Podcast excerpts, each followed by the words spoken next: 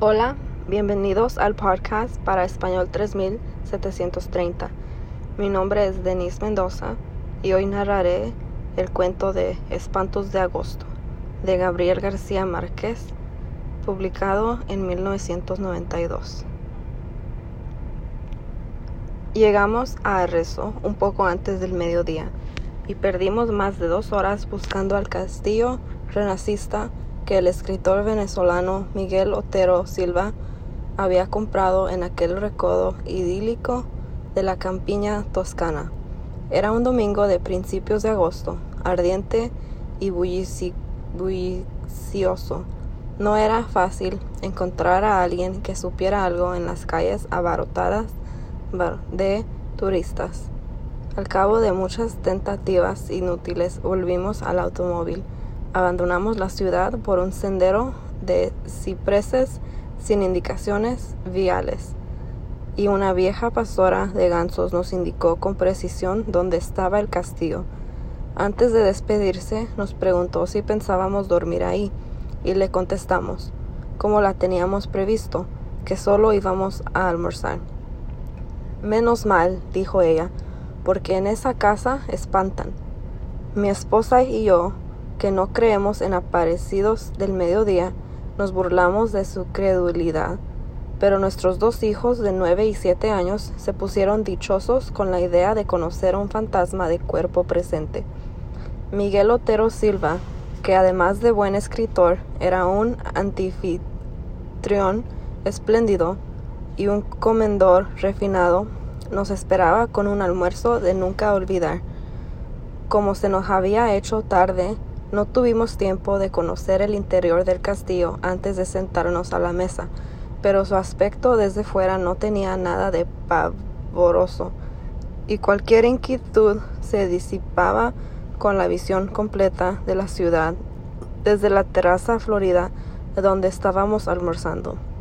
Era difícil creer que en aquella colina de casas encaramadas donde apenas cabían noventa mil personas, hubieran nacido tantos hombres de genio perdurable. Sin embargo, Miguel Otero Silva nos dijo con su humor caribe que nunca, que ninguno de tantos era el más insigne de Arrezo. El más grande, sentenció, fue Ludovico. Así, sin apellidos, Ludovico, el gran señor de las artes y de la guerra, que había construido aquel castillo de su desgracia y de quien Miguel nos habló durante todo el almuerzo. Nos habló de su poder inmenso, de su amor contrariado y de su muerte espantosa. Nos contó cómo fue en que en un instante de locura del corazón había apuñalado a su dama y en el, y el lecho donde acababan de amarse y luego asusó contra sí mismo a sus feroces perros de guerra, que los despedazaron a dentelladas. Nos aseguró, muy en serio, que a partir de la medianoche el espectro de Ludovico deambulaba por la casa en tinieblas, tratando de conseguir el sosiego en su purgatorio de amor. El castillo, en realidad, era inmenso y sombrío, pero a pleno día, con el estómago lleno y el corazón contento, el relato de Miguel no podía parecer sino una broma como tantas otras suyas para entretener a sus invitados. Los ochenta y dos cuartos que, que recorrimos sin asombro después de la siesta habían padecido toda clase de mudanzas de sus dueños sucesivos.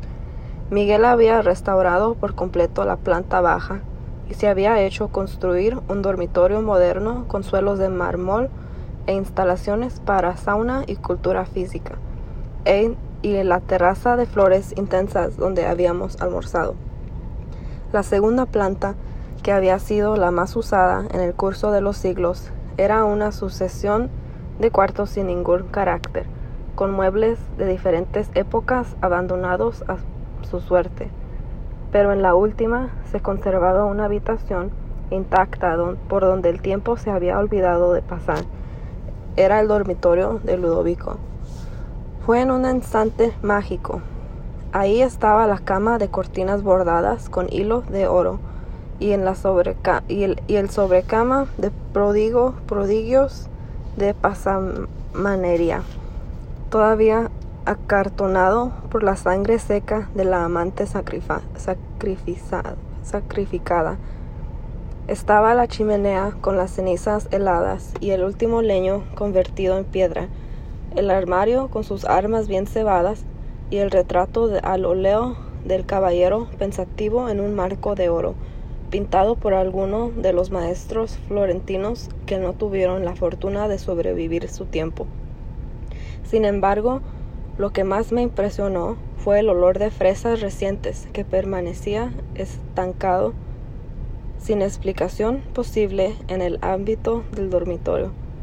Los días del verano son largos y, y parsimoniosos en la Toscana, y el horizonte se mantiene en su sitio hasta las nueve de la noche. Cuando terminamos de conocer el castillo, eran más de las cinco, pero Miguel insistió en llevarnos a ver los frescos de Piero de, de Francesca en la iglesia de San Francisco. Luego nos tomamos un café bien conversado bajo las pergolas de la plaza y cuando regresamos para recoger las maletas encontramos la cena servida, de modo que nos quedamos a cenar. Mientras lo hacíamos, bajó un cielo malva con una sola estrella. Los niños prendieron unas antorchas en la cocina y se fueron a explorar las tinieblas en los pisos altos. Desde la mesa oíamos sus galopes de caballos cerreros por las escaleras, los lamentos de las puertas, los gritos felices llamando a Ludovico en los cuartos tenebrosos. Fue a ellos a quienes se les ocurrió la mala idea de quedarnos a dormir. Miguel Otero Silva los apoyó encantado y nosotros no tuvimos el valor civil de decirles que no.